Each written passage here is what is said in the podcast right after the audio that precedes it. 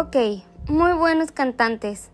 ¿Consideras que las canciones de dichos cantantes aportan algo a la sociedad? Eh, sí, porque las letras de las canciones pueden ayudarte a subir la autoestima, tener mejores pensamientos y pues a concentrarte a veces.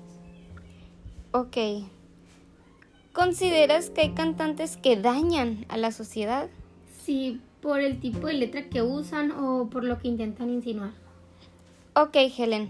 Gracias por todo por poder ayudarnos a hacer esta entrevista sobre la música y por darnos tu opinión sobre el tema.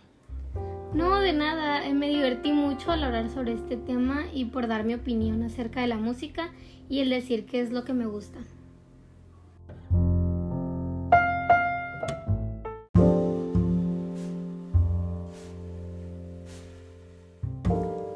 Bueno, en conclusión, la música puede definir a la persona en el por qué actúa de esa manera.